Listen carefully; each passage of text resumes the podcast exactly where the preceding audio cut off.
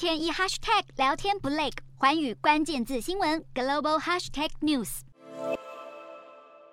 恐怖土石流倾泻而下，淹没街道，甚至冲走住家。秘鲁南部和中部地区最近因为降下豪雨，引发土石流。当中南部的阿雷基帕区降雨量最大，卡马纳省有民房、道路、学校以及医疗院所遭到毁损。由于当地有许多手工采矿的矿区，官员忧心部分民众可能受困在临时挖掘的隧道中。搜救人员以担架将罹难遗体往外抬，搜救工作目前仍在进行中，救援人员还在寻找失踪民众，由于道路毁坏，秘鲁政府表示正在评估是否要以飞机运送人道援助。同样位在南美洲的阿根廷也遭受天灾袭击，毒辣太阳高高挂，阿根廷遭遇热浪侵袭，气温创下六十年来新高。当局已经对南部和中部九个省份发出健康警告。这是阿根廷这个夏天遇到的第八波热浪，气温直逼摄氏四十度，天气热乎乎，让许多民众跳进喷水池消消暑。阿根廷国家气象局表示，过去十年，阿根廷每季从未出现超过四或五波热浪。